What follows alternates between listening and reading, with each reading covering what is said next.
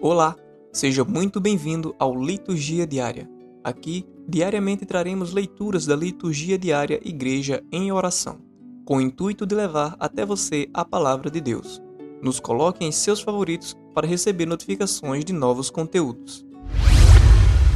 Oração do Dia Ó Deus, assisti com vossa bondade a penitência que iniciamos, para que vivamos interiormente as práticas externas da Quaresma por nosso Senhor Jesus Cristo, vosso Filho, na unidade do Espírito Santo. Amém. Primeira leitura. Leitura do livro do profeta Isaías, capítulo 58, versículos de 1 a 9. Clama em alta voz, sem constrangimento. Faze soar a tua voz como a corneta denuncia a meu povo suas faltas e a casa de Jacó seus pecados. Sem dúvida, eles me procuraram dia após dia, desejam conhecer o comportamento que me agrada, como uma nação que houvesse sempre praticado a justiça sem abandonar a lei de seu Deus. Informam-se junto a mim sobre as exigências da justiça.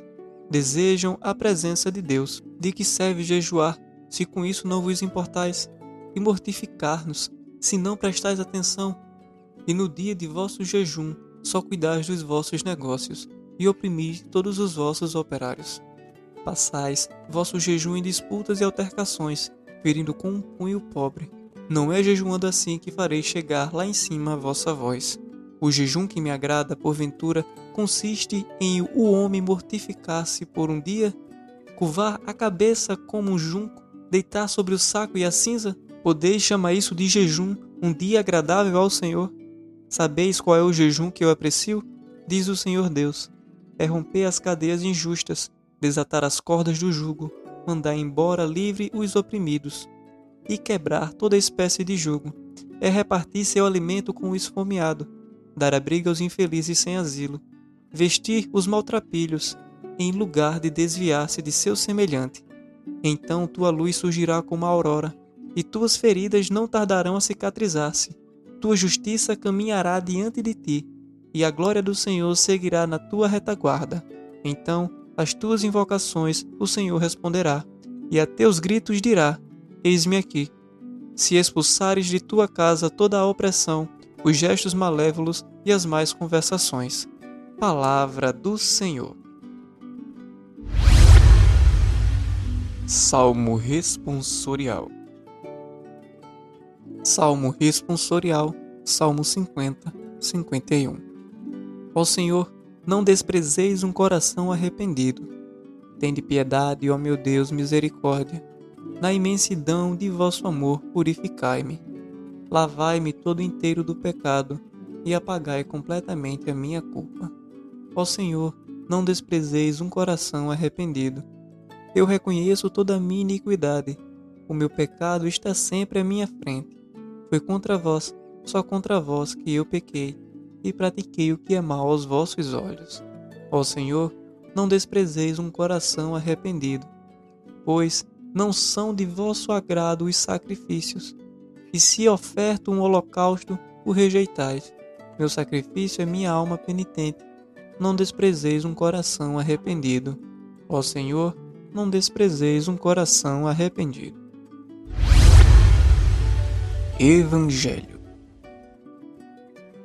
Proclamação do Evangelho de Jesus Cristo segundo Mateus, capítulo 9, versículos 14 e 15.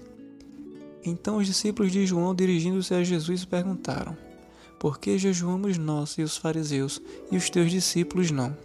Jesus respondeu: Podem os amigos do esposo afligir-se enquanto o esposo está com eles? Dias virão em que lhes será tirado o esposo. Então, eles jejuarão. Palavra da salvação. Reflexão sobre o Evangelho. Por que os discípulos de Jesus não jejuavam como faziam os fariseus? É porque a presença de Jesus com eles era uma festa. E em uma festa ninguém fica sem comer. Você já imaginou?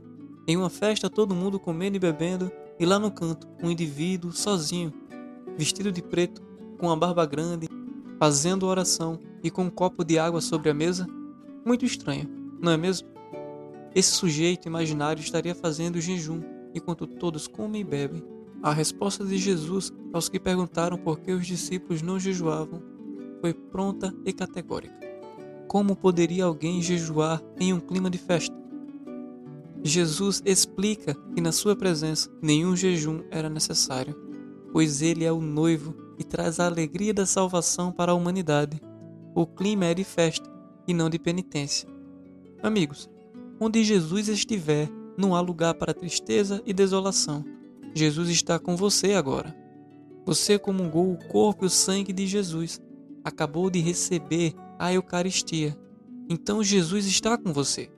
Por isso, não há motivo de tristeza, de cara emburrada, mas sim de rosto alegre, semblante radiante, olha firme, mesmo diante das adversidades dessa vida. Mesmo na doença, quem está com Jesus não pode estar triste. Soframos com coragem e sem essa cara de moribundo. Ora, afinal, mesmo que você já esteja de partida, você está indo para o paraíso. É parecido com aquela alegria de quem está de malas prontas para uma viagem a um lugar maravilhoso, nas ilhas do Caribe, ou para as lindas praias da Indonésia ou da Nova Zelândia, por exemplo. Nas sextas-feiras da Quaresma são dias de jejum, penitência e oração, incluindo a via sacra. Aproveitemos dessa oportunidade para aumentar a nossa riqueza espiritual e nossa santidade, pois, se a prática do pecado nos afasta da oração, nos desestimula a rezar, pelo contrário, a prática da oração mesmo em pecado, nos dá força para não pecar. Se for possível, pare o que você está fazendo neste instante. Feche os seus olhos e reze. Reze o Pai Nosso. Pelo menos dirija o seu pensamento ao Pai e diga alguma coisa. Peça, mesmo sem parar o que está fazendo. Vamos juntos. Pai nosso que estás no céu, santificado seja o vosso nome. Venha a nós e ao vosso reino seja feita a vossa vontade, assim na terra como no céu. O pão nosso de cada dia nos dai hoje. Perdoai as nossas ofensas, assim como nós perdoamos a quem nos tem ofendido. E não nos deixeis cair em tentação, mas nos livrai-nos do mal. Amém. O nosso jejum demonstra a nossa dependência de Deus, demonstra o reconhecimento dos nossos muitos pecados e também demonstra a solidariedade com aqueles e aquelas que passam fome, aqueles que vivem em estado de jejum obrigatório por não ter o que comer. E a culpa desse jejum dos nossos irmãos famintos é toda nossa, pois o alimento deles é de responsabilidade inteiramente. Não podemos ignorá-los, não podemos deixá-los morrer de fome e de frio. Sabe por quê? Porque seria o mesmo que deixar Jesus caído na nossa porta, com fome, com sede e passando frio. Pense nisso pois será de grande valia para a sua salvação eterna. Pensando assim e agindo desse modo, que tal fazer jejum? E aquela comida que você não usou, levá-la para os famintos. Aí sim, o jejum terá grande valia, e não aquele jejum em que você depois jogou a comida que não comeu no lixo. Jejum é penitência, jejum é purificação, principalmente quando pensamos naqueles que vivem em estado de jejum obrigatório e constante.